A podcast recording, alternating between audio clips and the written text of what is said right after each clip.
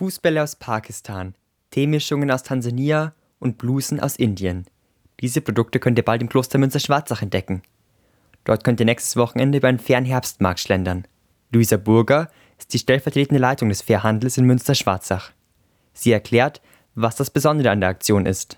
Bei uns auf dem Hof im Fernhandel in Münster-Schwarzach sind in diesen beiden Tagen viele verschiedene direkte Partner vor Ort und die präsentieren ihre Produkte, die nicht nur aus typisch Afrika kommen, sondern auch Südamerika oder Asien.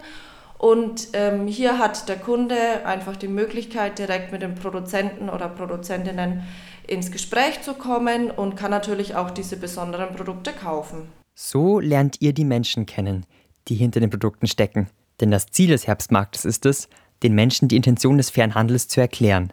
Das heißt im Allgemeinen, dass unsere Produzentinnen und Produzenten nicht nur eine faire Bezahlung erhalten, die ist nämlich bei uns Grundvoraussetzung, sondern auch eine Krankenversicherung erhalten oder verschiedene Ausbildungsmöglichkeiten bekommen und allgemein die Menschenrechte eingehalten werden, weil die sind für uns hier in Deutschland selbstverständlich, aber leider in manchen Ländern einfach nicht. Für Kinder gibt es ein besonderes Programm mit einer Rallye. Außerdem könnt ihr euch eine Ausstellung mit Schnitzereien aus Tansania ansehen. Oder ihr schaut einem Künstler aus Peru bei der Arbeit über die Schulter. Maximiliano Ochante findet ihr schon ab morgen in einer offenen Werkstatt. Dort arbeitet er an bunten Schrankbildern, sogenannten Retablos. Die Werkstatt ist von 8.30 Uhr bis 17.30 Uhr geöffnet. Besucherinnen und Besucher können dort gerne vorbeikommen.